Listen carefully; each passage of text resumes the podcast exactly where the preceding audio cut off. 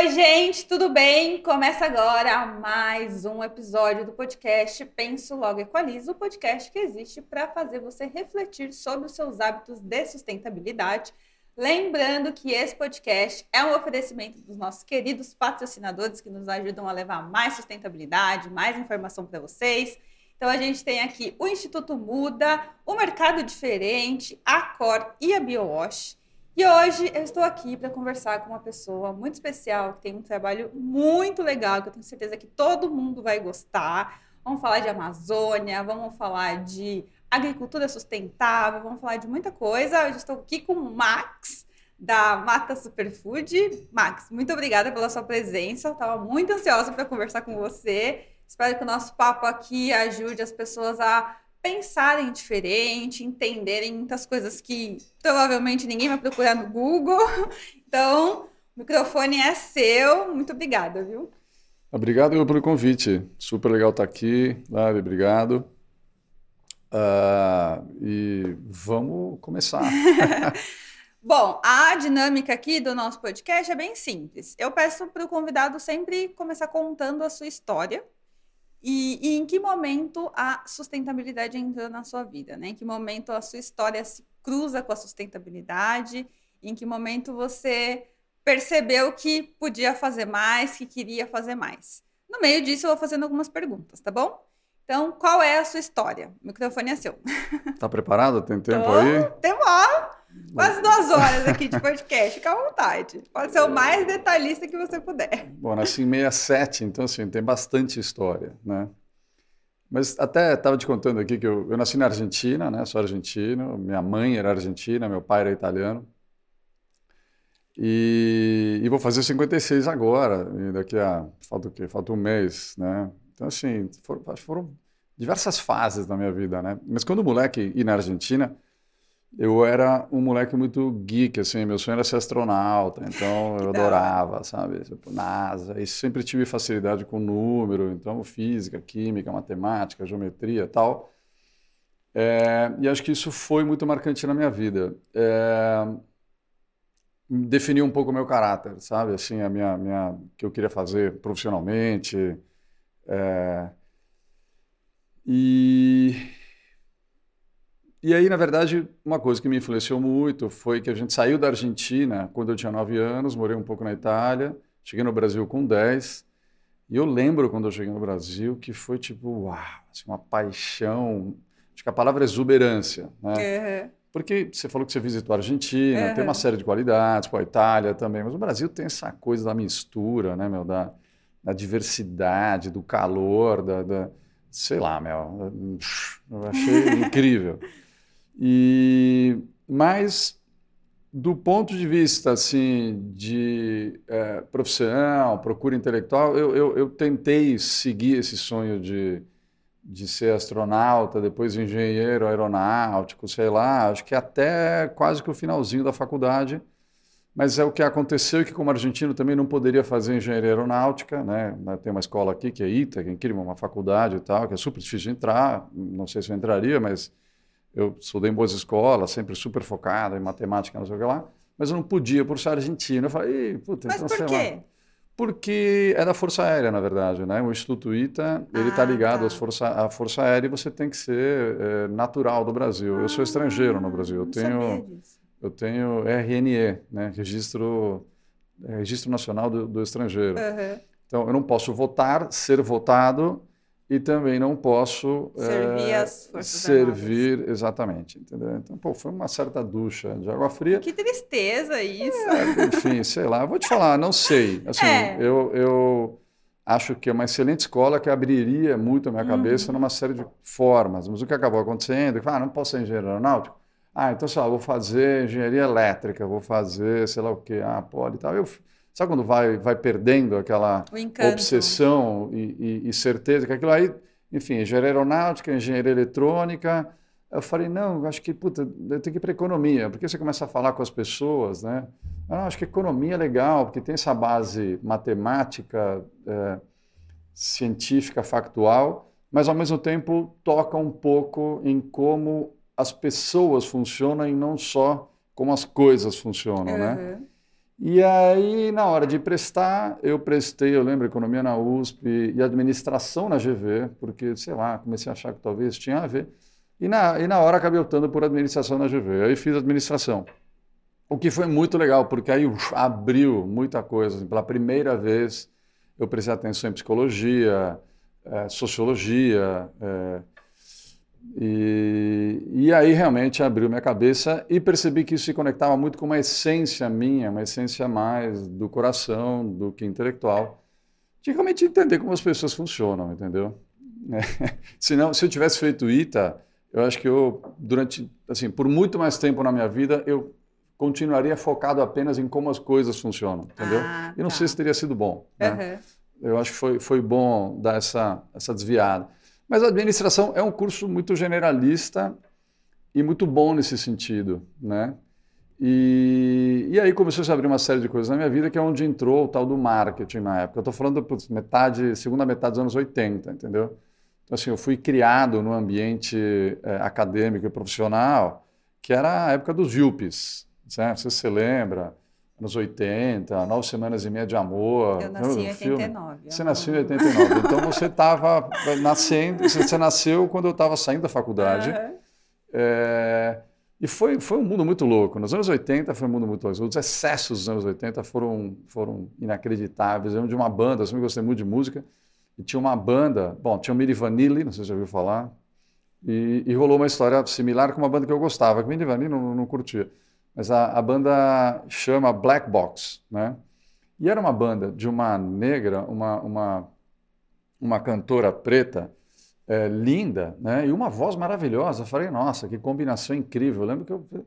Aí quando eu fui descobrir, a, a, a, a, cantora que aparecia era uma modelo, e a cantora que cantava era outra. Esse tipo de nossa, coisa nos anos 80 era tipo comum, louca. entendeu? Normal. É, então, então, por isso que eu te perguntei, você tem tempo? Porque assim, a história é longa e, em mais de 50 anos a vida muda muito, né?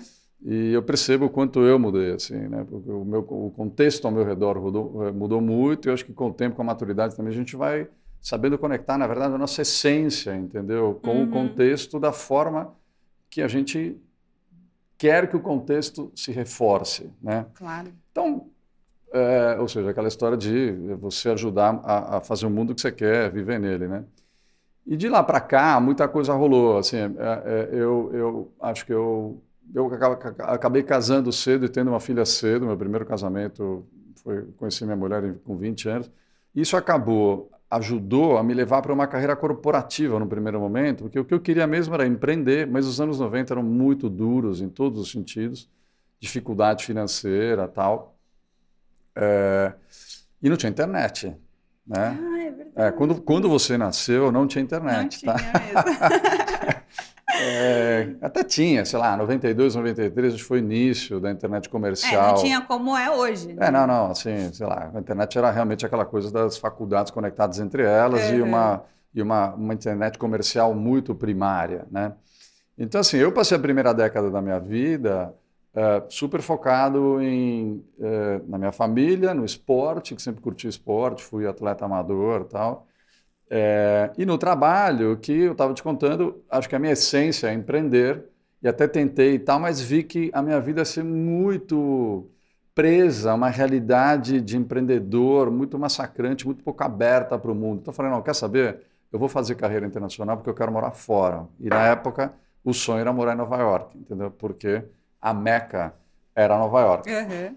É, onde tudo acontecia e tal, né? E aí eu batalhei super, eu trabalhei em algumas multinacionais, tal, até consegui fazer isso, foi em 98. É, como Mas gerente... aí você trabalhou com marketing? Sim, eu fui. Ah, tá. Eu tenho uma carreira típica em produto de consumo, uhum. que é o gerente de produto, né? Que é, que é, um super generalista. É, eles falam que é o mini presidente, assim, eu me, me, me me identifiquei com essa visão generalista de você aprender um pouco de tudo, ser responsável por um produto, por exemplo, na Gillette, na Johnson, que eu trabalhei. Uhum. Então você cuidava de tudo daquele produto, entendeu? Aí eu fui ser gerente de produto global é, na Johnson, em Nova York, em 98 ou 99. E aí, só que lá eu conheci a internet. Foi a primeira vez que eu falei, cara, hum. existe essa história de internet. Fiz um projeto de um site global tal. E ao mesmo tempo estava tendo lá o boom do ponto .com, né? E ao, dois ou três caras dos mais talentosos, inspiradores da Johnson, que na época era das melhores empresas do mundo para uhum. se trabalhar, tal, principalmente em produto de consumo, saíram para se juntar em aventuras.com. Eu falei, cara, o que, que é isso? Esses caras estão loucos. Mas depois aquilo começou, de uma forma intuitiva, a me dizer que era aquilo que eu tinha que fazer. Eu voltei para o Brasil, larguei minha carreira de executivo, me juntei a um amigo na época que tinha acabado de fundar o Web Motors, um portal automotivo tal, e eu, eu entrei lá como responsável de marketing, e aí eu fiquei na internet até hoje. Né? Que legal. É, trabalhei na Microsoft, lancei Messenger no Brasil, lembra do Messenger e tal, MSN. Aí me convidaram para ir para fora de novo, aí fui morar em Londres, foi uma segunda experiência fora, cuidei de Ásia. E nesse momento, é, existia internet, mas não existia Zoom. Então, é, para gerenciar a Ásia, era literalmente assim, eu, eu, morava em Londres, porque eu queria, é, eu, eu, cuidava da Ásia, então eu tinha que voar, cara, todo mês eu tinha que ir para algum mercado uhum. meu, então é Sydney, é, Xangai, é, Bombay, voos de 12, 14, 16 horas. E todo mês também eu tinha que ir para a Matriz, né, que parte do meu time estava lá, que é em Seattle. E a minha filha do primeiro casamento morava no Brasil. Então, assim, Nossa. literalmente toda sexta-feira eu voava 12 a 14 horas. No primeiro ano eu me achei o James Bond, achava super bom. A Microsoft, naquela época, nadava em dinheiro, então só viajava de caminho e ficava super bem. Parará. Só que eu não percebi que o motivo tinha sido o avião, que o avião era a minha criptonita, mas eu comecei a desregular minha biologia, eu comecei a passar mal, sempre meu super atleta, não sei o quê. Comecei, eu não sabia o que foi, mas o, o, o motivo, a causa exatamente que eu estava sentindo, mas comecei a sentir, sabe, falta de energia vital em todos os sentidos, e principalmente acordar de manhã cedo era um desastre. Então, essa combinação de avião com fuso horário e tal foi desregulando a minha glândula adrenal, que é quem regula o cortisol, que é uma substânciazinha que é o nosso motor de arranque, é o que te dá energia de manhã cedo, mantém e você vai perdendo de noite. O cortisol é um hormônio que ele tem esse papel muito importante na nossa vida e quando desregula isso, desregula tudo, entendeu? Eu fiquei completamente desregulado. Aí eu cansei dessa vida, falei, não, eu vou voltar para o Brasil, tirei um sabático e comecei a cuidar de mim, de fato. Né? Também sempre fui muito focado assim no meu, na minha saúde, no meu bem-estar interno como base para tudo na minha vida. Né? Acho que o esporte foi a primeira coisa, eu vi o yoga também, já comecei a praticar há 25 anos e tal, meditação. A medicina sempre olhando para a alternativa, entendeu? Então, a medicina védica, Ayurveda, medicina chinesa, tal, homeopatia. Aí tentei de tudo, e de tudo que eu fiz, para me reequilibrar, isso eu estou falando em 2005, 2006, a nutrição foi de longe a coisa mais transformadora. Assim. Falei, nossa, eu achei que eu, que eu comia super bem, eu tinha uma nutricionista que me dava suporte como, como atleta tal, e eu descobri que estava tudo errado, entendeu? Sério? É, acho que a gente pode falar um pouco sobre isso. Na verdade, o momento em que a gente está uhum. com relação à nutrição, as crenças nutricionais e vários paradigmas que estão sendo quebrados as polêmicas que existem hoje e qual é o meu lado dentro da polêmica. Tudo bem com a polêmica, eu tenho o meu lado e está tudo certo. Uhum. É, mas isso tem muito a ver com a história da mata, né? Porque, na verdade, então, em 2006 eu voltei ao Brasil, comecei a empreender no Brasil, abri três negócios, um deles que eu acabei desistindo logo no início, outro que deu muito certo, que era uma AdTech, de Advertising Technologies, era uma empresa que produzia e representava tecnologias para propaganda, né, chama A Única, mas que eu não atuei como executivo, eu, na verdade, acabei atuando mesmo na Garage, que foi uma consultoria de transformação digital, barra agência digital, que está até hoje. Eu não atuo mais há dois anos, está com meu, meu sócio minoritário. É...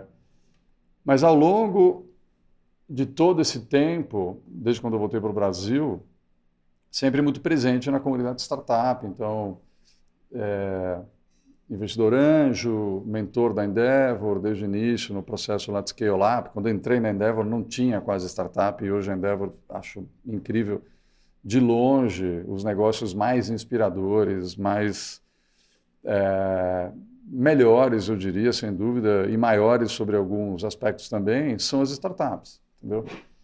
É, é um ecossistema muito legal, muito inspirador. Tem muita gente que eu conheci ou reforcei a minha relação lá na Endeavor, que inclusive hoje são investidores anjos da mata. Acho um ecossistema muito legal. É, e paralelo a toda essa jornada digital de startup, eu diria que há uns 12, 13 anos atrás, quer dizer, se eu hoje estou com 55, quase 56, quando eu tinha meus 43, sei lá, começou a aflorar, desculpa, uma semente de transformação pessoal, né, é, é, que tinha a ver também com como colocar essa transformação pessoal em prática na minha profissão no mundo dos negócios, né? uhum. né? Que é o que hoje eu chamo de o que é um negócio regenerativo, baseado em princípios da economia regenerativa, e que naquela época a gente chamava de propósito, né? Você buscar o teu propósito pessoal, ah. qual o propósito de um negócio, né? É, qual o papel de um negócio na sociedade, tudo isso.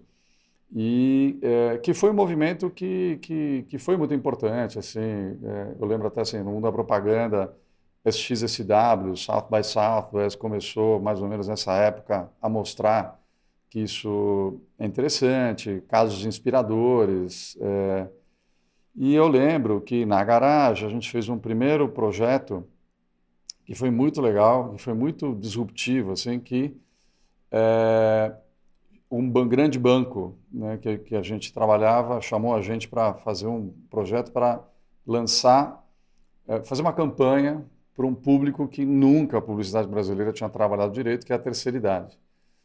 A gente falou, putz, que coisa diferente, né, meu? desafiante para a gente. A gente só fazia projeto para a juventude, né? Tipo Skoll, Skoll Beats, enfim, agência digital. E aí foi muito legal, porque a gente teve um insight, acho que bem disruptivo. Eu falei, não, peraí, tá errado essa história. Tá errado como a gente lida com a terceira idade, né? A gente com a gente mesmo e a gente como sociedade, né? Tem um culto enorme ao ser jovem e uma desvalorização excessiva ao que é você ter 60 anos. Daqui a quatro anos eu vou ter 60 anos. Né? E a imagem, o símbolo que representa as pessoas com 60 anos na sociedade é um velho caquético segurado, que está se segurando numa bengala prestes a cair, entendeu?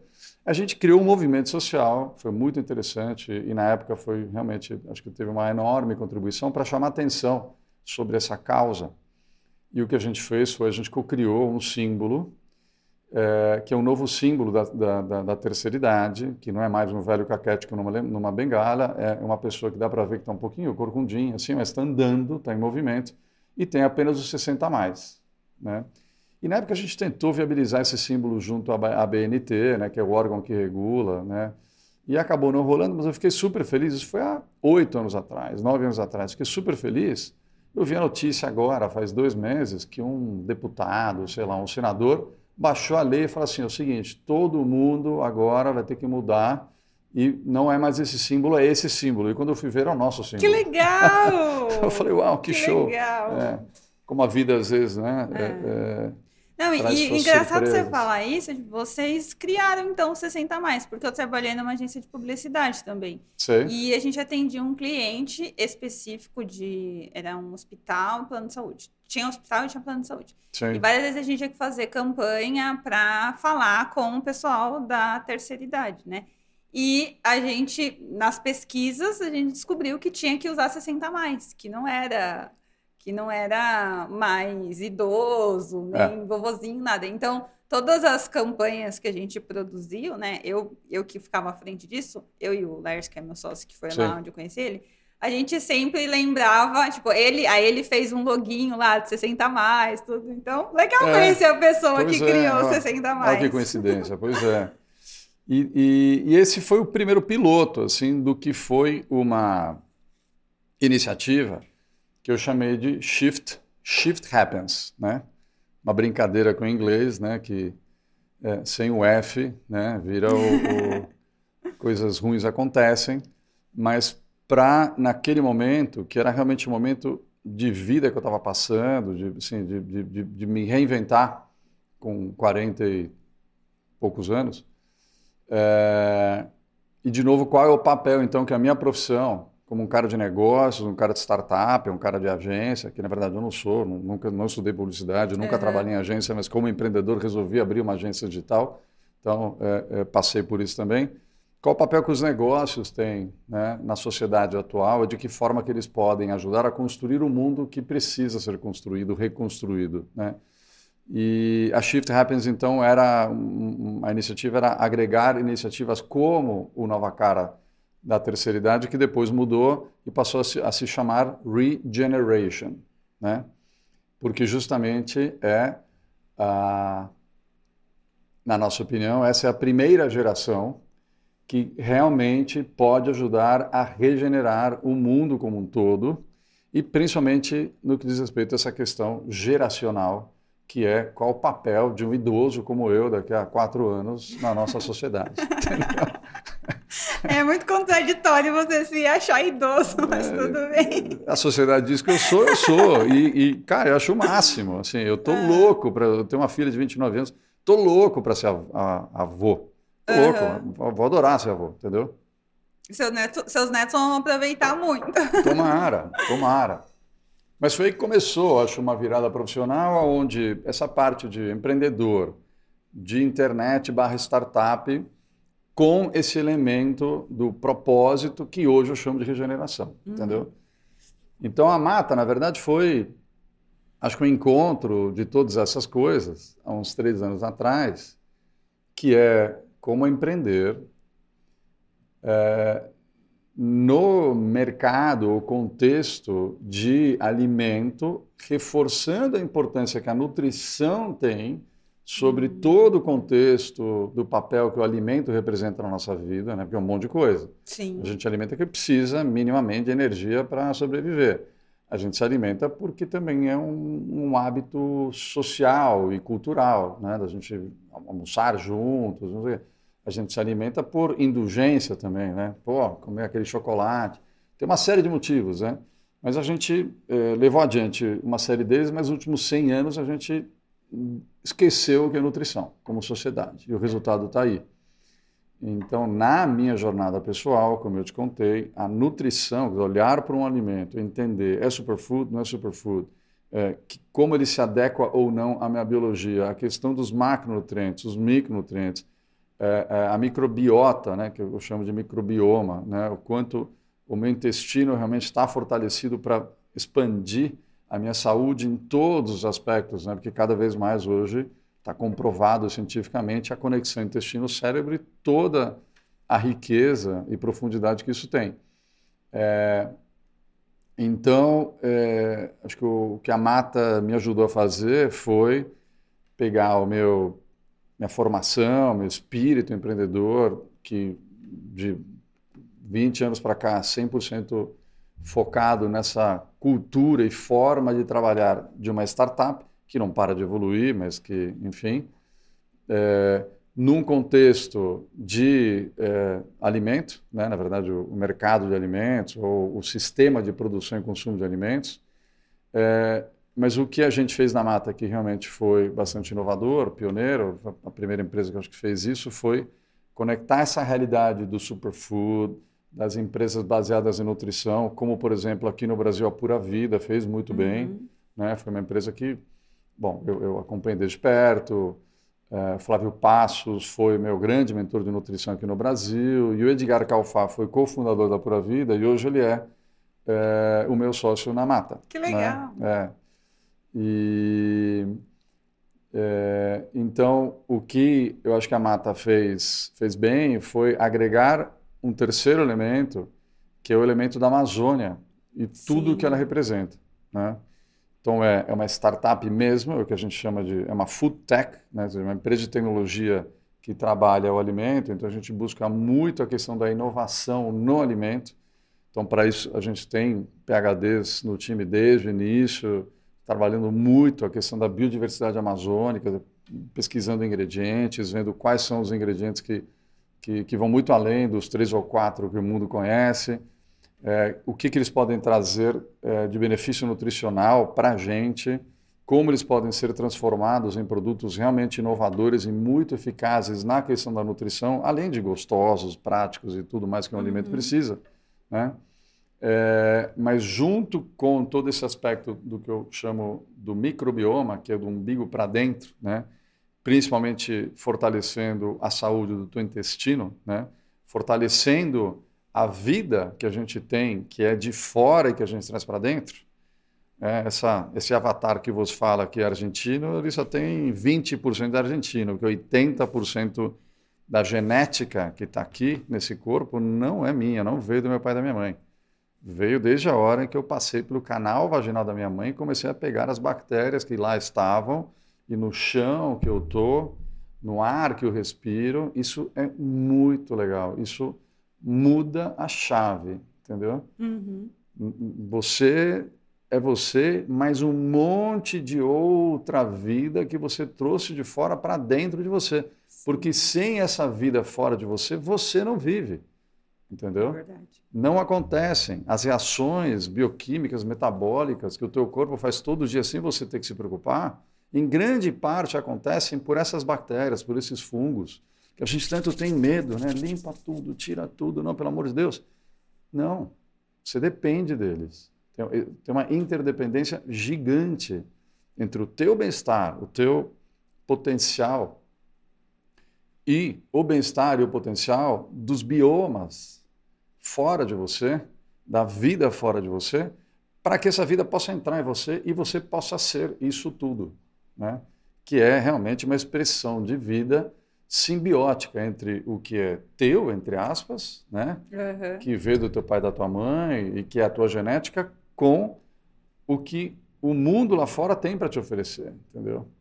Legal. E conta agora pra gente como que foi é, a, a descoberta, tipo, a Amazônia, tudo que você encontrou lá e até chegar à mata, assim. Como que foi essa jornada é, de criação, de sustentabilidade, de contribuição com é, os povos indígenas, com a Amazônia, é, para transformar em um produto que a gente consegue consumir aqui em São Paulo.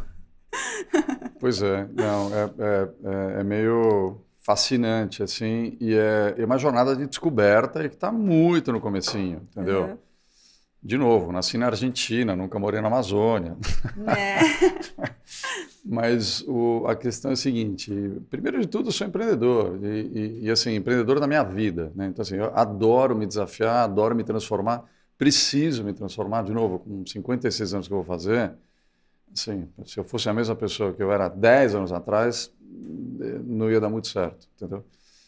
E, e, a primeira vez que eu fui para a Amazônia, eu lembro, foi a convite de uns amigos, eu sou muito grato, uns caras que montaram o TEDx Amazônia. Sei se você lembra dele. Não lembro. Foi uns 12, 13 anos atrás, sei lá. Os caras super empreendedores, super malucos no bom sentido.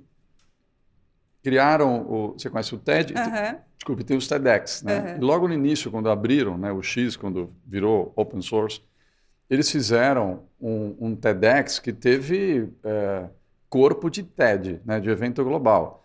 Porque eles chamaram, acho que 200 pessoas, Nossa. entre palestrantes e convidados, é, e a gente ficou no meio da Amazônia, no meio do rio, em balsas. E, assim, criou um evento maravilhoso. Nossa. E três dias ali, cara, no meio da floresta, com as palestras mais inspiradoras que você pode imaginar, assim. É, e realmente aquilo foi muito marcante para mim, entendeu? Eu falei, uau, cara, meu, realmente esse mundo está conectado. Mas você foi só como convidado? Eu fui como convidado, foi... eu fui como ah. convidado, né? não, não, não palestrei. E aquilo foi muito marcante. Eu falei, uau, isso aqui tem uma potência enorme, né, cara? Essa floresta, né? essa, essa, essa ancestralidade né? dos povos originários da floresta, conectados com essa com esses Jedi's aqui, né, meu? Com esses caras incríveis de, meu, enfim, cientista, empreendedor, umas histórias super inspiradoras. Aquilo, aquilo ficou em mim, entendeu? Uau! Mas não tinha tocado o chão, né? Tocou o chão no dia em que é, foi junto com o primeiro cara que concebeu a mata junto comigo, da Valchada, que é um indiano, que, mas que já vem para o Brasil, e a gente trocava muita figurinha e tal. É, e eu acompanhava muito, como eu te falei, a Pura Vida, né? É, é, é e aí passei a acompanhar o mercado lá fora, eu comprava superfood do mundo inteiro, entendeu? Eu mandava trazer, viajava para fora, eu literalmente viajava com duas malas. E uma mala era tudo que tinha de novidade, de, de alimento e tal. É, não, não achando que eu ia trabalhar com isso, eu fazia isso porque bem essa Você queria essa... experimentar. É, é e, e, na verdade assim tem um conceito que acho que foi muito marcante para mim, que é o conceito do biohacker. Né? Tem um cara que inventou esse termo, que é o Dave Asprey, que é um cara, o cara que inventou o bulletproof coffee, sabe? Uhum, o, o café bulletproof. E ele é um cara que é, ele era do Vale do Silício. Ele é um, ele é um tecnólogo e empreendedor de tecnologia. Só que ele passou por algo muito pior do que eu, sei lá, com 20 e poucos anos, o cara ficou todo inflamado, entendeu? E aí o cara bem é, é, hackerzinho, assim, né, bem geek, foi estudar tudo e ele inventou um monte de coisa, entendeu? E isso faz parte dessas quebras de paradigma no mundo da nutrição, que a gente pode falar um pouquinho mais depois. É, mas esse conceito de, de, de biohacker, ele, eu me identifico 100% com ele, entendeu? Porque bem essa coisa de você ir a fundo num problema, né? É, e quanto mais é um problema, quanto mais for um problema teu, que você realmente sentiu na pele, mais eu acredito né, na, na, na legitimidade e na, na, solução, na potência que isso pode trazer. É, e, portanto, naquele momento eu estava apenas pensando no meu umbigo, entendeu? Tipo assim, cara, preciso, preciso me regular de novo, né? Daquela, daquela desregulação que eu, uhum. que eu passei e tal. É, e como foi, dando muito certo, eu realmente, cara, pesquisava, lia, fiz curso de nutrição, li tudo, enfim. É, e eu falo que eu pagava pau para superfood do mundo inteiro, né? E aí um dia, conversando com, com o Daval Chada, eu lembro que ele tinha acabado de voltar da Amazônia. Acho que ele falou, falou, cara, deve ter um monte de superfood lá, né, meu? Né? É, eu falei, meu, com certeza, vamos olhar. E aí a gente, cara, começou a se envolver. Quando foi ver, fazia todo sentido montar uma DNVB, uma Digital Native Vertical Brand, que é uma startup que faz coisas físicas, né? mas nesse conceito de muita eficiência na conexão da cadeia. Então, que compra direto do comprador, vende direto para o consumidor. Com isso, você otimiza muito uma série de coisas, consegue ter um produto de, assim, da melhor qualidade possível, por um preço acessível. É, e justamente baseado em ingredientes amazônicos que são superfoods, né, uhum. que são supernutrientes, que o, o, o, conceito de superfood é que tem uma densidade nutricional muito maior do que a média, que significa muito mais nutrição por grama ou muito mais nutrição por caloria, entendeu? Então, no caso da Amazônia, o cacau é um superfood, para quem não sabe, o cacau né, nasceu na Amazônia. É, o cupuaçu também, que é pouco conhecido, né? A castanha do Brasil é, é bastante conhecida. Quem mais que eu... E o açaí, entendeu? E para por aí a lista dos, das estrelas de Hollywood, entendeu? O resto são total desconhecidos, né? E tem uma lista enorme, imagina, é, é a maior biodiversidade do planeta, Sim. né? E o que é mais lindo, os povos originários da floresta têm registros antropológicos que há 14 mil anos eles estão lá beneficiando a floresta, tá ok? Na verdade, a floresta é o jardim desses povos há 14 mil anos. A gente tem esse conceito de floresta virgem, um pouco bucólico, um pouco romântico demais. A floresta não é virgem. A floresta ela foi beneficiada, manipulada no bom sentido, né? Pelos povos originários há 14 mil anos, no mínimo. Tem registros há 14 mil. E eram milhões de pessoas naquela época. Né? Então, assim, tem muita coisa boa para o Homo sapiens, em vários sentidos, e principalmente no que diz respeito à alimentação, no que diz respeito à nutrição. Então, a biodiversidade amazônica, o ingrediente amazônico é o grande protagonista da história da mata. Nossa, né? muito legal. Que assim, cara, que, que dá para aproveitar da biodiversidade lá e com todo o contexto positivo que tem por trás dessa biodiversidade, né? Começando pelo microbioma, quer dizer, se olhar do umbigo para dentro, você fala assim, cara, o quanto me faz melhor eu comer, é, né, tomar um lanchinho, né?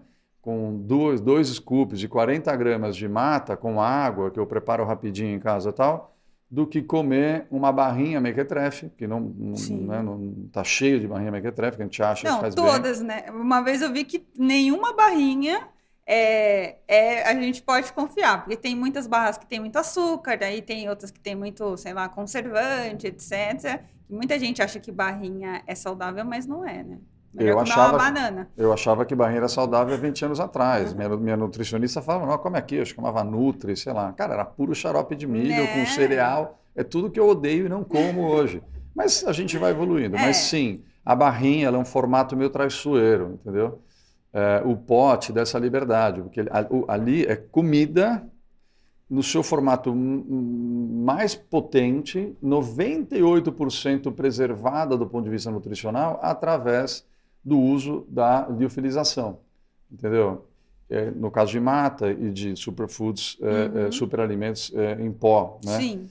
Numa barrinha, você, já, você tem que transformar aquilo num, num sólido, e aí é mais difícil, entendeu? Você muitas vezes é obrigado a colocar lá um, um enchimento, alguma coisa assim. Mas voltando, é muito mais saudável você consumir um lanchinho Sim. assim do que uma barrinha. E custa o preço de uma barrinha. Se você for ver, entendeu? Os 17 reais que custa por dose, uhum. é, é, isso, entendeu? De uma barrinha minimamente decente, tá? É, então, a nutrição que a gente propaga, essa nutrição que ela é muito prática, ela tem um preço acessível e ela é absurdamente melhor sou suspeito para falar, mas assim, eu, no caso, a, a, Mata é a única que conseguiu desenvolver tudo isso em cima da sua tese amazônica, mas tem várias outras empresas que fazem produtos muito bons é, desse tipo, uhum. né? É, mas é justamente isso, me perguntou sobre o que, que a Mata tem de diferente, ou como é que a Amazônia entrou na nossa vida, foi isso, tipo, cara, a gente como empreendedor falou, ah, a gente paga um pau absurdo para superfoods do mundo inteiro e, cara, nosso quintal aqui, floresta amazônica, maior biodiversidade do mundo. E, meu, ninguém olhou nisso, não é possível, né, meu? Tem alguma coisa errada, né? E acho que aí, nesse momento, eu lembrei desses 12 anos atrás, de estar naquele lugar, e falei, cara, esse lugar é muito potente. E eu, eu vou, né, como turista, sei lá, uns oito anos também, eu vou muito, pro, principalmente para o Pará, ali a região uhum. de Santarém, Alta do Chão, Rio Tapajós, aquilo é, aquilo é um paraíso na Terra, já foi, não? Não, nunca tem foi. Tem que ir. Todo brasileiro tem que ir em Alter do João. Até porque os caras estão lá pensando em fazer uma represa, aquilo corre risco de, de acabar. Uhum. É, é, o Caribe de Rio. É absurdo e assim impressionante a abundância, a plenitude que tem lá, uma coisa absurda. É, mas juntou isso tudo e aí nasceu a mata. E a mata, ela nasceu. É, eu só não entendi o momento que ela nasceu. Você foi para aquele evento ficou impressionado. Dois anos atrás, é. Aí depois voltou. Quando que a Mata nasceu? Três anos atrás. Ah, tá. É. Pensei que tinha sido ah, logo no, no, momento que bem tinha. Depois, bem depois. E aí você está falando bastante de nutrição. Vamos falar um pouquinho sobre isso. É, nutrição é uma coisa bem importante, né? Pra, acho que para todo mundo. E, e infelizmente, o Brasil voltou para o mapa da fome. Isso é triste demais para todo mundo. Na verdade, eu vejo como uma vergonha, assim. É muito vergonhoso como brasileira falar isso, né? Mas eu queria que você explicasse um pouco sobre a importância da nutrição. Pode falar, você falou assim, ah, eu tenho a minha opinião, você falou logo no começo. Pode falar a sua opinião aí, o que, que você acha sobre essa nova questão de veganismo, vegetarianismo, flexitarianismo, dá para comer carne, não dá para comer carne, é, como que a alimentação ela é importante para nossa para nosso desenvolvimento, né? Como, você, como a gente consegue pensar uma pessoa que vai contribuir com a sociedade, sendo que ela não tem o mínimo, que é comida, né? Sem dúvida. Fala um pouquinho sobre o que, você Sem acha dúvida. de tudo isso. Não, então, é, é, comida é uma coisa muito marcante na nossa vida como indivíduo e como sociedade. Né? Quer dizer, é a terceira maior indústria, produção e consumo de alimentos, se não me engano, é a terceira maior indústria do mundo. A gente está falando de 9% do PIB. É, então, tem essa questão fundamental, que é, cara, tem gente passando fome num, num mundo em que é, tem indivíduos que conseguem é, é, financiar uma ida à Lua, né? E daqui a pouco uma ida a Marte. Então, assim, a gente está num mundo de muita dualidade, né? Que eu acho que, assim, na minha jornada pessoal, que eu aprendi assim, cara, dualidade é terceira dimensão. Então, assim, convive, segura essa e conviva com isso, Sim, né? Você é. querer achar que você vai acabar com a dualidade é você querer achar que você vai morrer, porque você vai acabar com a dualidade a hora que você sair da terceira dimensão. Você não estava em dualidade antes de você entrar na terceira dimensão. Enquanto você está na terceira dimensão, você está aqui para isso. Tá? A questão é que você pode passar por isso com muita incoerência ou pouca incoerência, com muita dignidade ou pouca dignidade. Então vamos lá e vamos tentar ser o mais coerente, mais digno possível, entendeu? Então assim, tem vários aspectos que a comida eh, leva a gente para um lugar de incoerência e um lugar de não dignidade, né? Realmente, as pessoas passarem fome hoje em dia, eu acho que é, é uma dualidade difícil de encarar, né? E é, o que, que a gente pode fazer com isso? Putz, meu, é, é, muita coisa, assim. Eu não sei o quanto eu consigo realmente contribuir para, sabe, ter um plano sólido, efetivo, como eu gosto de uhum. operar como empreendedor, para eu sentir que eu estou realmente contribuindo com isso, entendeu? Eu faço as minhas coisinhas como pessoa física, doações e tal. É, a mata, ela atua num lugar que é um lugar, é, digamos, já numa jornada um pouco mais evoluída Sim. sobre qual o papel do alimento no mundo, uhum. entendeu?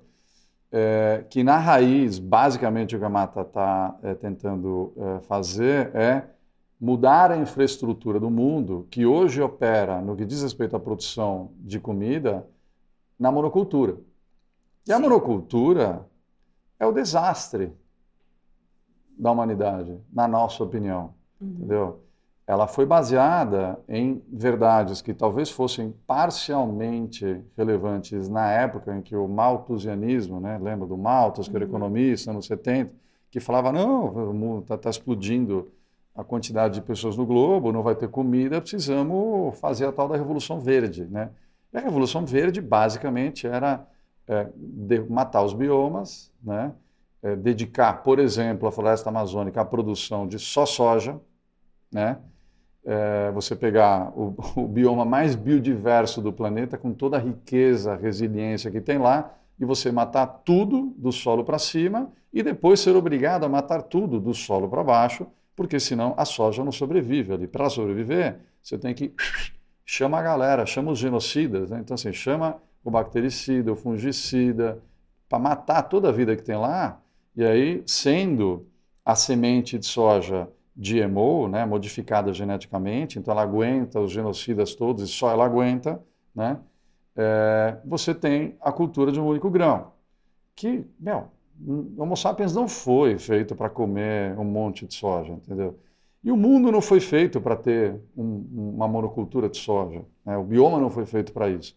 Então, na essência, a forma como a gente produz alimento hoje, na nossa concepção e na concepção de pessoas que a gente admira, cientistas, instituições e tal, é, isso, isso, isso é um veneno.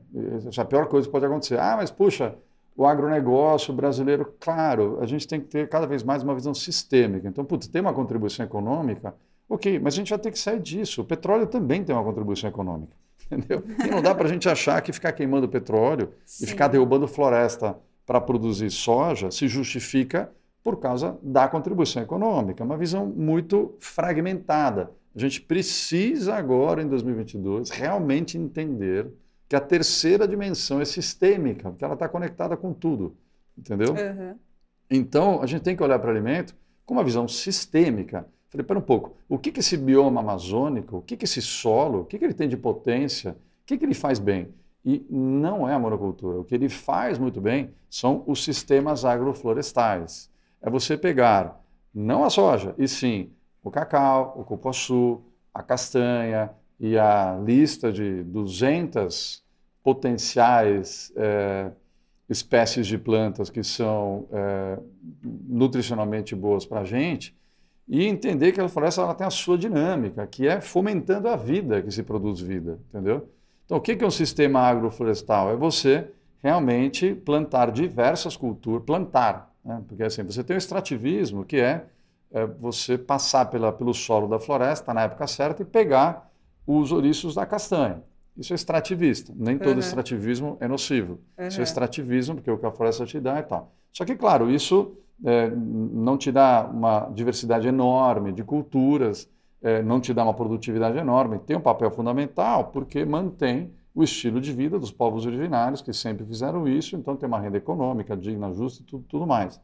Mas você tem, em contrapartida, o sistema agroflorestal, que é a forma do homem, sim, né, do Homo sapiens, estar tá lá e interagir com a floresta, produzir comida de forma escalável, exponencial e rentável, tá?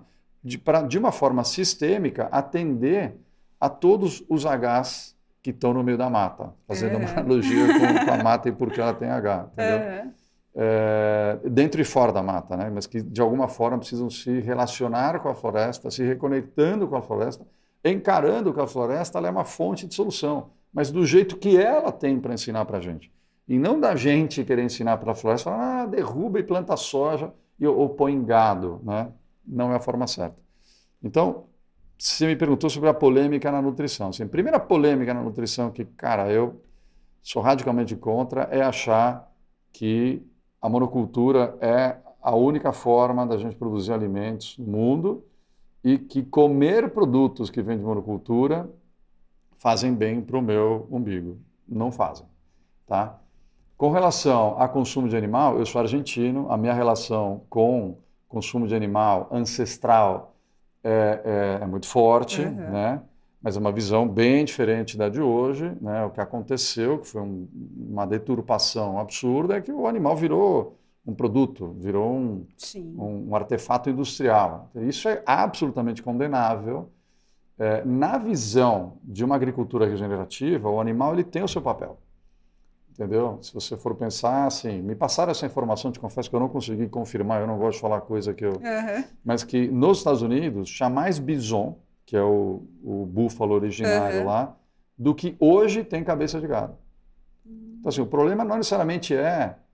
É, é que eu estou falando da questão ambiental uhum. e sistêmica, sim, né? Sim. O problema não necessariamente é ter o animal e na quantidade de animais que tem hoje, mas é o como a gente lida com esses animais. É Sim. É completamente desumano, completamente tudo, do ponto de vista ético, moral, é, econômico também, porque não faz sentido você querer estimular o consumo de animais no nível em que a gente está hoje. Isso vale para tudo, né? para ovo, para tudo.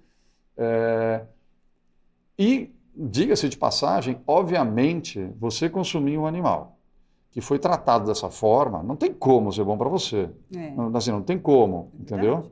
Então, na minha concepção, a visão regenerativa ela é absolutamente sustentável, digna e aceitável.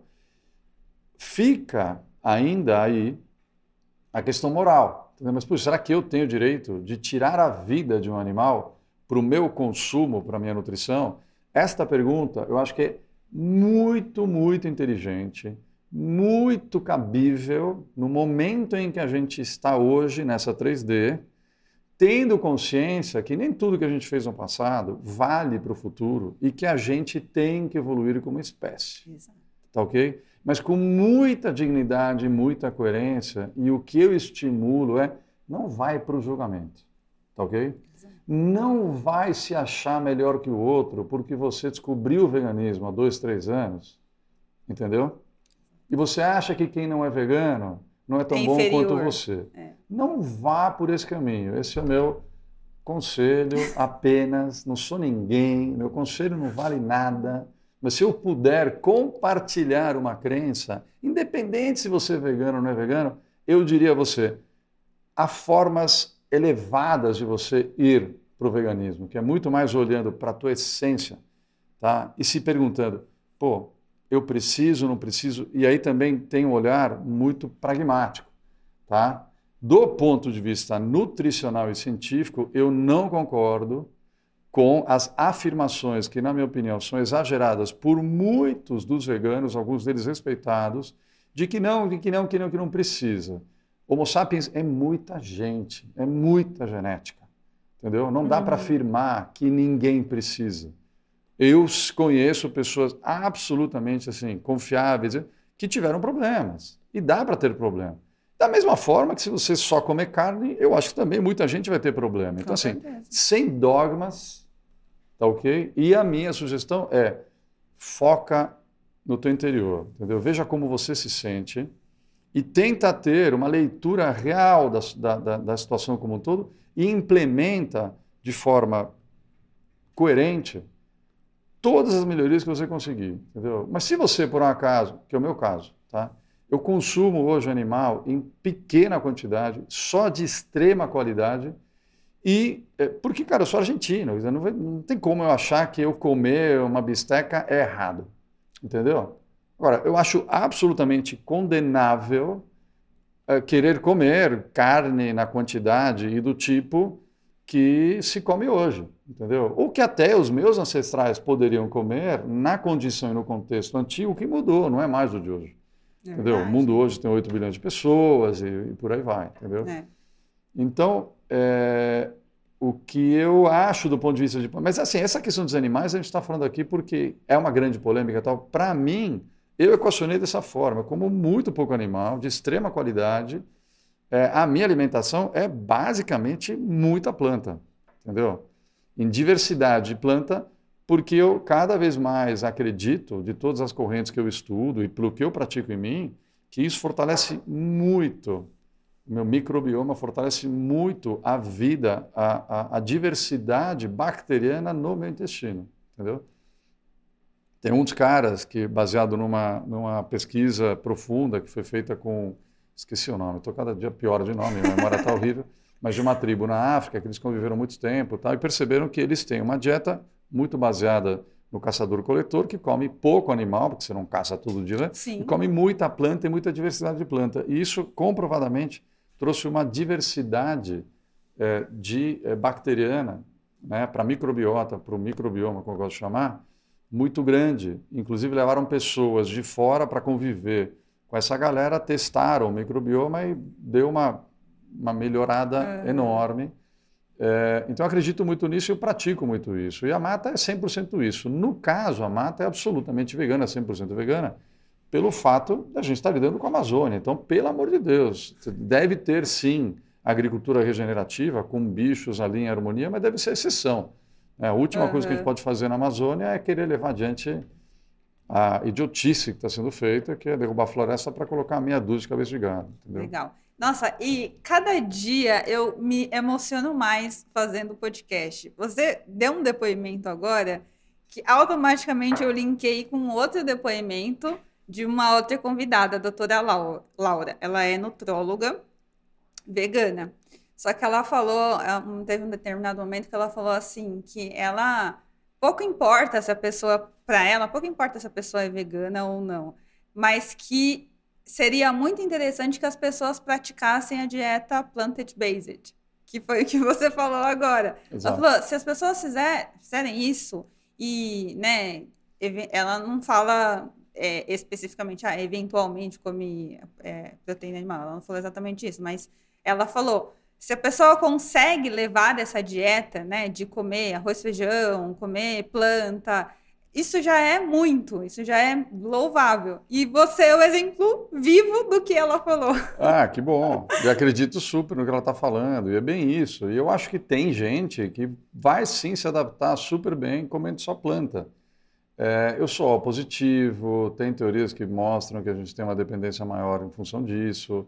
A minha genética vem dessa ancestralidade, fui criado comendo. Aham. Então, é, é, mas se alguém me perguntar assim, cara, mas qual, qual é, que caminho assim? Ah, predominantemente come um monte de planta, entendeu?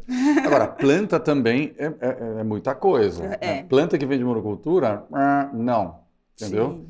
Grão, ou seja, aí aí, assim, falando de particularidades da dieta que eu acredito, eu realmente parei de comer basicamente carboidrato, não é que eu parei, mas assim, eu, eu comia muito carboidrato, entendeu? A minha crença da minha nutricionista na época, eu como ah, é, esportista amador, assim, não, tem que comer 4.200 calorias por dia, de 3 em 3 horas, me encher de carboidrato, e, e isso foi em grande parte o que me causou muita inflamação, entendeu? Hum. E eu acho que a grande maioria das pessoas tem uma predisposição a não lidar bem com carboidrato exagerado, entendeu? Isso está comprovado cientificamente em várias instâncias. As grandes doenças, principalmente no mercado americano, muito estudado e tal, todas elas vêm do excesso de inflamação causado pelo excesso de carboidrato, que foi meu caso. Uhum. Assim, eu fiz um monte de teste genético, um monte de testei, eu posso afirmar por mim. Sim. E a minha crença é que isto reflete a maioria da população, não a totalidade. Pensa como sapiens, você enfia ele lá no Alasca, no iglu, nunca vai, nunca comeu uma planta na vida e o cara vive bem. Você enfia ele na savana africana, entendeu? Que ele só come basicamente planta e raiz, e o cara vive bem. Então calma lá em querer achar entendeu? que existe uma verdade absoluta que você vai compartilhar nas redes sociais querendo é. dizer que você que sabe e o outro não sabe. É, é bem difícil, é, né? Acho melhor não, entendeu? Né? É, mas quais são as verdades que eu compartilho? Predominantemente planta, plantas que sejam superfoods, cereais, grãos, não tem essa característica, entendeu? Eles, uhum. eles na, na, maior parte, eles têm muitos antinutrientes, entendeu? Então, basicamente, a monocultura de grãos, na nossa opinião, é o grande veneno hoje, entendeu? Porque literalmente você mata o bioma, você é, alimenta as pessoas né, é, é, de uma forma errada. Tudo bem que grande parte exemplo, da soja que é produzida na Amazônia vai para o consumo de porcos na China.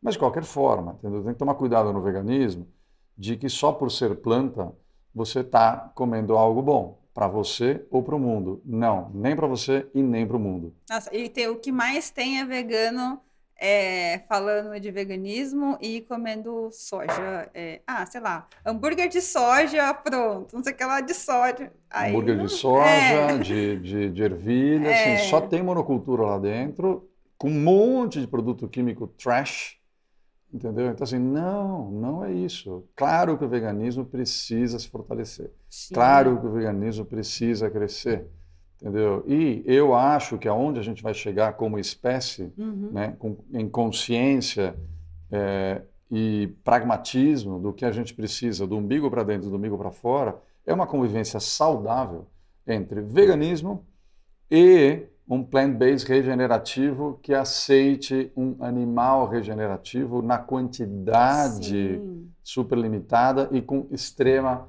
qualificação, entendeu? Sim. E para quem se sente bem, Sim, comendo animal. Eu, na minha coerência, eu me acho incoerente porque algo na minha ancestralidade me diz que eu tirar a vida de um animal, por enquanto, faz sentido. Mas para mim não faz sentido eu não caçar esse animal.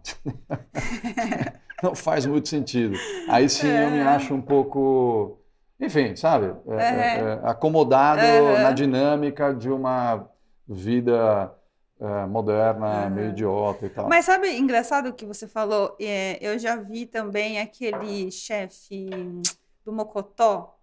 O Rodrigo, ah, né? Rodrigo. Gosto muito dele. É, é. Ele falou exatamente isso, sobre é, a agricultura regenerativa Sim. e de ter o animal dentro desse contexto. Exatamente o que você falou. É, e dúvida. quando ele falou, eu falei, nossa, eu nunca tinha parado para pensar desse jeito, né? Sim. Então, assim, acho que a gente realmente precisa eu acho que o grande problema que a gente tem hoje, dessas rixas que são desnecessárias e um querendo falar mais que o outro, é, é porque as pessoas não conversam, né? As pessoas não param para escutar o lado do outro. Um quer falar mais que o outro e aí o outro tá certo e acaba que ninguém para para pensar. Sabe qual é o nome disso? Monocultura.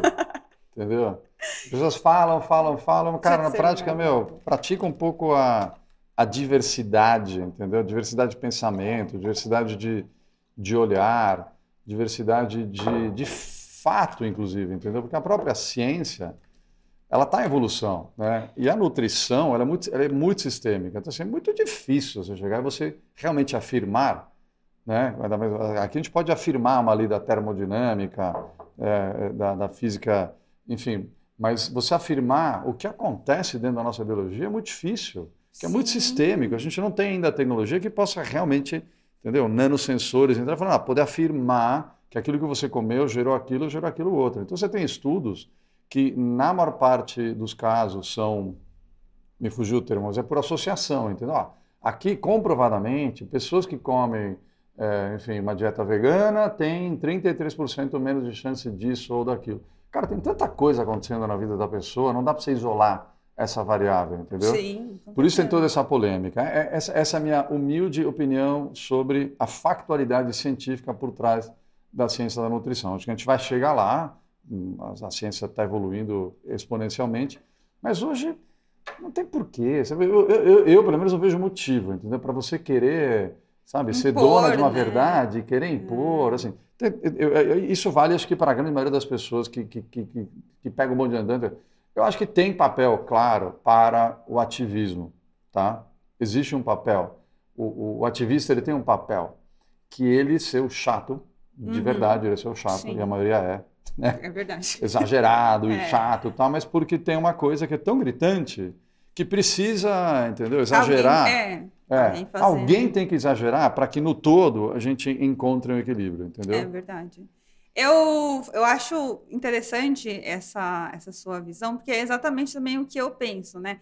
Eu, quando eu comecei com a Lisa, e aí eu comecei a estudar e ver o que estava acontecendo, eu fiquei, num primeiro momento, eu fiquei também, putz, será que eu vou ter que virar vegana? Ou eu vou falar de sustentabilidade, eu vou ter que virar vegana?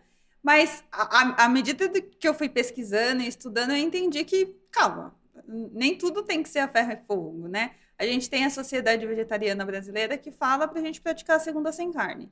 A OMS diz que é aconselhável você ficar pelo menos três vezes na semana sem comer proteína, carne vermelha, né? Nem fala Sim. proteína animal. Então eu juntei os pontos. Se eu fico quatro dias na semana sem comer é, proteína animal, já estou fazendo alguma coisa, talvez aí, né? Sim. Mas aí você vai falar, você vai passar essa orientação em um vegano ver, e aí alguém quer te taxar de alguma coisa. Então você é flexitariano. Aí vem o vegano, não, isso daí é desculpa para comer carne. Então fica uma briga constante e é. ninguém olha para você, né, para dentro e fala o que, que é bom. Aí você falou da sua ancestralidade, né? Você é argentino. Minha casa também sempre teve churrasco. Meu pai é o maior churrasqueiro que eu conheço. Como é que do nada eu vou falar não quero mais comer churrasco? Se bem que faz muito tempo que eu não como churrasco, inclusive. Mas é, é isso, assim, no passado existia uma, um ritual para você comer um animal, né? Tem, tem é, culturas que ah. o animal é consumido inteiramente, não, não tem essa loucura de mata o animal, come só a parte boa e joga o resto fora, né? na Argentina, come-se até, sei lá, é bem isso. E, e, falando de ancestralidade e de ritual de consumo de animal, é só você ver o filme Avatar, né? Quer dizer, né?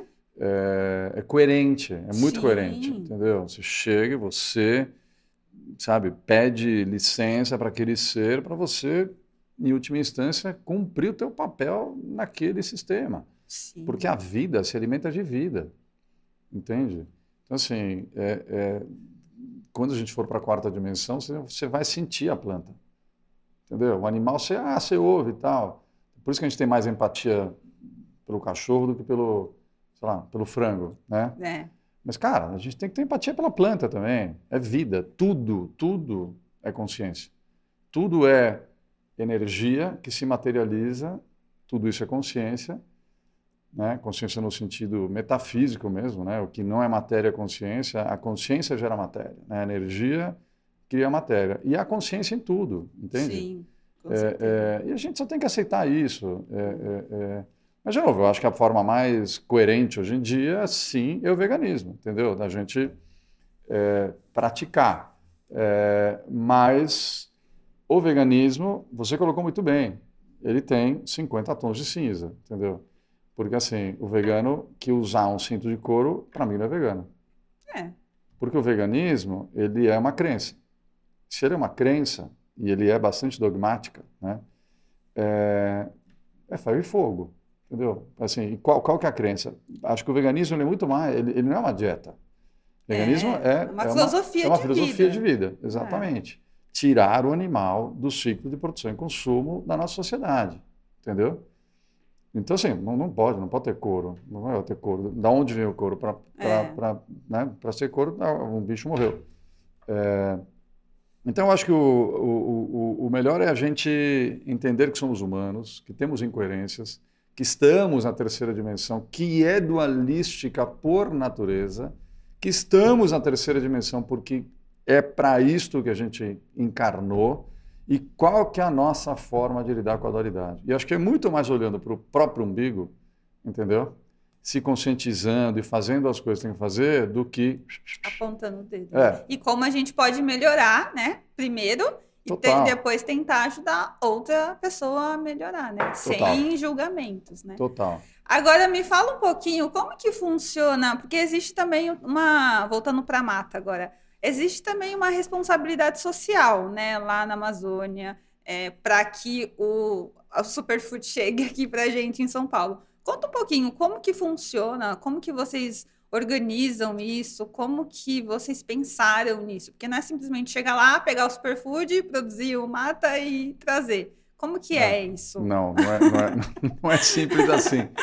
Não, na verdade, é, acho que, é, é, de novo, numa visão sistêmica, né, que, que é, é complexo, um monte de coisa ali rolando, e o que a gente está fazendo na mata é ajudando a transformar essa realidade, esse sistema. Então, o sistema que vem cada vez mais se aparelhando para operar em cima da monocultura, a gente, junto com muita coisa que está acontecendo lá, de bom, é ajudar a mudar essa infraestrutura e parar com o avanço da monocultura e, ao contrário, fomentar, é, de fato, as comunidades que lá estão, que trabalham com, em sistemas agroflorestais ou extrativismo, consumindo os seus ingredientes e transformando esses ingredientes em produtos como os da mata. Né?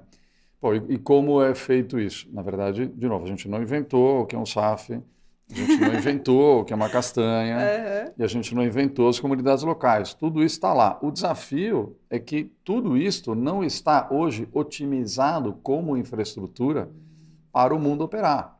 Então, sim, a gente está sendo empreendedor, pioneiro, se desafiando, né? Montar um negócio não é fácil, nenhum, Não. né? Você já passou por isso, você sabe que não é. Nada fácil nunca. né? né? De novo, também outra coisa, que, enfim, empreendedor de, de, de, de rede social, né? Faz criticar e tal, é legal, faz melhor. É. Se, se você faz melhor, eu vou admirar o que você faz é, é, e vai ser bom.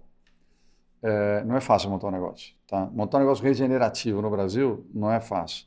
Montar um negócio regenerativo no Brasil que seja 100% baseado na Amazônia, boa sorte. Vem comigo. É, vamos nessa. Te ajudo, me ajuda também e vamos nessa que vai ser bom para todo mundo, entendeu? É, porque realmente a Amazônia já não tem infraestrutura e o pouco que tem está se fortalecendo cada vez mais em prol da monocultura, entendeu? Ah, Então, assim, não é fácil. São poucas comunidades que estão minimamente estruturadas hoje lá. Né? Muitas com a ajuda de excelentes iniciativas, ONGs, é, que a gente está muito feliz de ter como parceiro. Origens Brasil, por exemplo, Sim, né? sim, que faz um trabalho lindo é, de qualificação das relações de empresas como a Mata e outras tantas que começaram já isso, acho que o trabalho deles tem quase 10 anos, sei lá. É, qualifica as relações de empresas como a gente, que quer realmente é, comprar insumos, ingredientes alimentícios, no nosso caso, mas tem para uso na cosmética, sim. enfim, diversos. É, qualificar a relação entre a gente como comprador e os vendedores das comunidades. Entendeu? Então, esse é um trabalho muito bonito e muito bacana que eles estão fazendo, que tem um enorme desafio de escala, é, mas que é muito importante começar a fazer e eu acredito que essa infraestrutura vai se desenvolver, entendeu? Na outra ponta, você tem uma comunidade já bastante estruturada para parâmetros da Amazônia, que é a RECA, se você conhece, que é, tem uma história muito bonita. São gaúchos que foram para a Amazônia na década de 80, né, na segunda leva do, do látex e tal, incentivados pelo governo para derruba a Amazônia e faz alguma coisa de bom lá, né, que aí a terra é tua. Né?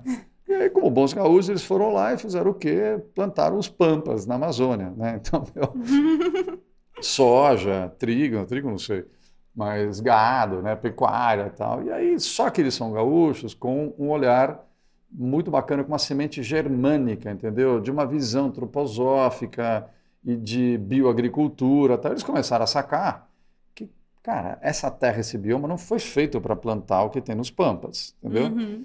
E aí eles foram desenvolvendo intuitivamente técnicas que levaram nos sistemas agroflorestais muito produtivos, muito efetivos que eles praticam hoje lá. Uhum. Inclusive, eles têm, eu fui lá já algumas vezes, têm plantações de castanheiras. A castanheira é uma árvore meu, esplendorosa, de 50 metros, você não tem. Né? Basicamente, a, é, é, o consumo de castanha ele é todo em extrativismo. Mas lá eles têm, você vai lá, meu, uma enfileirada atrás da outra. Os caras são muito bons. É, então você tem, sim, algumas poucas comunidades que estão bastante bem estruturadas e que a gente consegue se relacionar com facilidade, inclusive a ponto de estarmos juntos fazendo os projetos muito ambiciosos do ponto de vista de inovação. Né? A gente é, concebeu um projeto junto com a Belterra, que é um grande parceiro nosso, é, o Valmir Ortega, nosso sócio na Mata, tal, um cara que admiro demais é, juntos, a, a Mata e a Belterra é, conceberam um projeto em que a gente levou para o RECA, que é para a gente usar a, a, o cupuaçu, que hoje é refúgio da indústria que eles usam para do cosmético, né? Que uhum. sai, você pega a semente do cupuaçu, sai a manteiga, né? Do cupuaçu, o óleo de cupuaçu, sobra a torta de cupuaçu que a gente já usa, né? Como fonte proteica no nosso primeiro produto, que é esse que eu te dei mas a gente desenvolveu um outro projeto super inovador, que é a primeira proteína vegana da floresta, a proteína isolada da floresta, que será uma proteína derivada da, da é, torta de cupuaçu e da torta da castanha. Tá? Esse é um projeto o que ambicioso. Que é a torta? A torta é o que sobra quando você espreme a semente e sai ah, a gordura. Resíduos. Então, basicamente, fica ali a proteína, ah, um pouquinho tá. de carboidrato e muita fibra. Ah, tá. né? Então, tem um, no, do ponto de vista nutricional, é incrível só que era completamente uhum. é, entendeu? descartada por ninguém. Nunca ninguém parou para pensar nisso. Entendeu? Precisou um argentino. é, enfim, é, são essas coisas que. E, e, sim, agora o que a gente está querendo fazer é, produzir o whey protein vegano da floresta. Você tem o whey protein, que é animal. Uhum. Você tem a proteína vegana isolada, que é monocultura, entendeu? Tem a proteína isolada de soja, a proteína isolada de ervilha, a proteína isolada de arroz. Uhum. Tá na hora de fazer a primeira proteína vegana isolada da floresta. Nossa, entendeu? que, que vai ser de cupuaçu e de castanha. Bom você entrar nesse tema que eu tenho uma dúvida pessoal. É, o que, qual é a diferença de suplemento, super, superfood, whey protein e todas essas coisas que todos os os marombados tomam aí. Legal. Então, então, primeira coisa, o que, que é superfood? É isso, são alimentos que têm uma concentração nutricional muito maior do que a média. Então, a, a, a, a o que, que é uma boa concentração? Seja em macronutriente, né? então pô, tem bastante proteína, tem gordura boa, tem fibra, e na minha crença tem pouco carboidrato, tá? Ou nos micronutrientes vitaminas, sais minerais e um monte de outras moléculas como flavonoides, antioxidantes, uhum. coisas que são boas para a nossa saúde, entendeu? Entendi. Então, na hora que você pega esse monte de coisa boa, divide pelas gramas ou pelas calorias, tem uma concentração muito maior. Isso aqui é um superfood, tá? Uhum. E vale para tudo, tá? Não é só planta. Então, é carne, tá? Tá. É... O que, que é um suplemento, né? Suplemento, na verdade, tem uma definição técnica, assim, farmacológica e tal, e até do ponto de vista legal, que você não pode vender como suplemento determinadas coisas e tal. Mas eu diria que no português, assim, tudo aquilo que suplementa a tua nutrição, né? E que você, como o próprio mata, pode ser encarado como um suplemento porque ele é um suplemento à, à tua comida no dia a dia, entendeu? Ele, é, você não precisa parar de comer, ninguém está dizendo para você parar de comer, mas assim, você pode usar ele como um lanchinho ou como substituto de uma refeição, você com certeza vai estar dando para o teu organismo o que é bom nutricionalmente, o que vai naturalmente diminuir a tua vontade para comer tranqueira, entendeu? Uhum. Então você vai estar tá suprindo a tua necessidade nutricional, matando a tua fome e, consequentemente, no todo, você vai estar tá muito melhor do que se você ficar solta comendo por aí. Tá? E o whey? E até... o, o, o, o whey é um... Whey. É. O whey é um suplemento proteico, né? Ah, tá. Na verdade, o whey é o que é o soro do leite, né? Uhum. Então você pega o leite, na maior parte, é, quando não é usado como leite, o que a indústria faz é tirar a gordura para a produção do queijo, do, enfim, de um monte de coisa. Aí sobra o soro, que é essencialmente proteico, né? Tá. Aí o soro, você tem um beneficiamento X, tal, que ele vira o whey protein, Entendi. né? Que, é, que o, o, o whey protein, de todas as prote... de todos os, os suplementos proteicos, ele é que tem maior concentração proteica. Ele tem 80% a 90% de proteína lá. O isolado proteico ve- vegetal, vegano, o que vem de soja, não, não passa de 70%. Entendeu? Entendi. E aí, o que é importante para você analisar a qualidade de um isolado proteico é o aminograma, que é a diversidade e eh, equilíbrio, né, composição dos aminoácidos essenciais para o nosso organismo. Uhum. Né? E aí eu sei que eu fiz essa pergunta para a doutora, doutora Laura, né? Sobre esse consumo dessas proteínas e dessas coisas todas. E aí você conta a sua história pessoal e você falou que você foi- sempre foi atleta. O que, que você acha de hoje? Essa galera que cada dia você abre o Instagram, tem alguém falando que tá tomando não sei o quê, e tá tomando não sei o que lá, e tá tomando não sei o que outro. Ao mesmo tempo que o Brasil é tão rico em vários alimentos bons para a nossa saúde, para o nosso organismo. Não, então, em primeiro lugar, o que, que eu acho? No geral, eu acho muito bom, porque tudo é um processo e eu acho que a gente começa a despertar que a nutrição é importante. Ah. Entendeu? Então, assim, ah, a gente comia, de novo, ah, eu como porque é gostoso, como porque eu vi na televisão. Cara, a minha geração, eu cansei de comer tranqueira que nem um louco, entendeu? Porque estava na televisão quando eu era adolescente, sei lá. Aham. Entendeu? Então, assim, ah, por que, que eu como? Não, come porque é nutritivo, vai fazer bem para a tua biologia. Ah, mas tudo que está sendo dito nas redes sociais então é verdade? Não, evidentemente, tem um monte de bobagem, entendeu? Mas, no geral, eu acho que esse processo de estar todo mundo ligado, ó, oh, tô comendo isso daqui, isso aqui é super bom, não sei o quê, entendeu? Os, os super cafés e não sei o quê, cara, é bom, porque, meu, faz a pessoa é, procurar, né? faz a pessoa experimentar, né? E, e faz a pessoa entrar nessa vibe que com certeza isso vai evoluir, cada um no, na sua jornada vai, é, né, vai, vai acabar numa nutrição melhor, tá? Agora, você falou sobre o aspecto da brasilidade e tal. Bom, isso é justamente o que eu acredito na mata, entendeu? Que ficar, enfim, tem muita coisa boa lá fora, claro, mas a gente não entender que tem muita coisa boa aqui. Eu, eu vou dizer uma coisa para você. Hoje, a mata chama mata. A mata chamava jungle, tá? antes da pandemia, e a gente ia lançar a Jungle nos Estados Unidos. Eu estava indo morar em Los Angeles, quando na pandemia o terceiro cara, Luiz Laranja tal, não pôde ir. E a gente Hum. abandonou esta primeira fase da mata, que ia ser Jungle nos Estados Unidos. E vou te falar, lá ia e vai bombar cinco vezes mais do que aqui. Com certeza. Entendeu? Por quê? Porque sim, o americano, primeiro que ele já está muito mais evoluído nessa jornada Sim. de descoberta nutricional e tudo mais. E segundo, que na hora que você fala simplesmente assim, então, a biodiversidade brasileira, especificamente da Amazônia, tem um poder nutricional infinito, entendeu? E a gente começou aqui de uma forma factual, científica e tal, a trazer isso à tona. Experimenta. Bumba, entendeu? Não precisa muito. Uhum. Aqui é um pouco mais difícil porque acho que sim, o brasileiro tem um pouco de complexo de vira-lata e tal. Fala, mas por quê? Como assim? Mas por que que- então por que, que ninguém falou, entendeu? Por que, que não veio o gringo aqui mostrar que açaí é incrível? Que foi o que aconteceu, né? O açaí virou um produto é, é, conhecido Popular, lá né? fora graças a Sambazon, que é um californiano que veio para o Brasil e que experimentou É. açaí e falou, pô, vou levar isso para o mundo, entendeu? Não é? Mas isso vai é. acontecer, tá? Ah, eu isso vai espero, acontecer. eu Ah, espero. sim. Porque é tanta, tanta coisa que a gente vê de. Sempre tem aquela coisa do. O que é de fora é melhor do que está no Brasil. E é, é muito triste. E aí, você, de novo, outro exemplo vivo. Você é argentino, Exato. tem que vir no Brasil para produzir uma coisa que né, qualquer brasileiro podia ter feito, né? Pior que isso, só se eu, visse, só se eu viesse aqui para ensinar a jogar futebol, né? Né? Só faltava isso. Não, não, não, galera, tá tudo certo.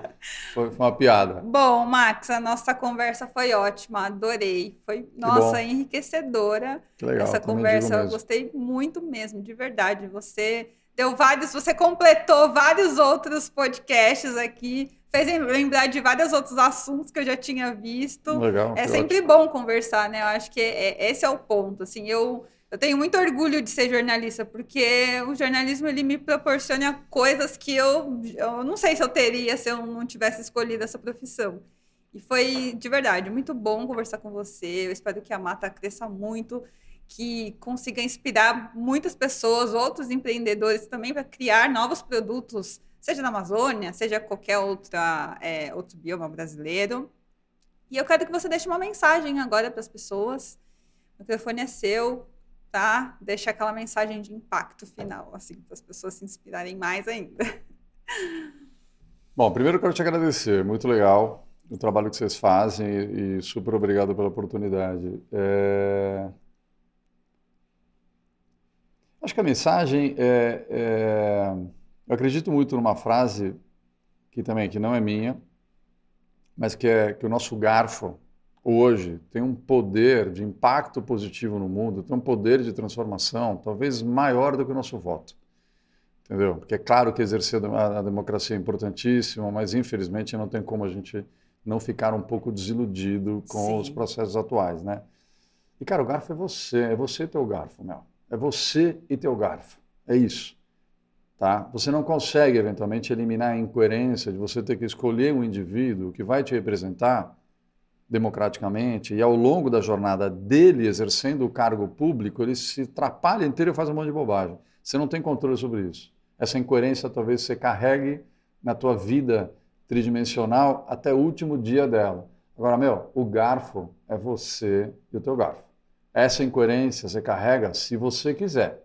Você tem total controle e total opção dentro das tuas seus dilemas e capacidades que a gente falou sobre eles aqui. Uhum. Então, assim, pratique isso, entendeu? Use o teu garfo como ferramenta de transformação. Primeiro comece pelo teu umbigo, entendeu? Não come sem pensar. Pensa no que você está comendo, escolhe. De vez em quando, claro, entendeu?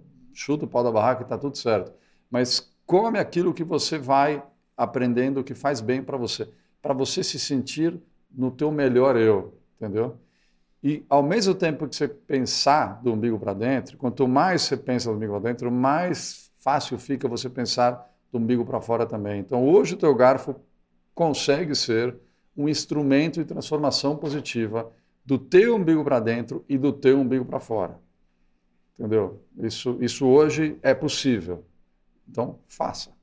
Exato. Nossa, adorei a mensagem. Vou usar como corte e postar todo dia aqui, ó, para vocês lembrarem boa, o que boa, o Max boa. falou. Boa, obrigado. Ari. Bom, gente, esse foi mais um episódio do podcast Penso Logo Equaliza, o podcast que faz você refletir sobre os seus hábitos de sustentabilidade. Se vocês não refletirem com tudo que o Max falou, nossa, vou ter que trazer ele de novo aqui, hein?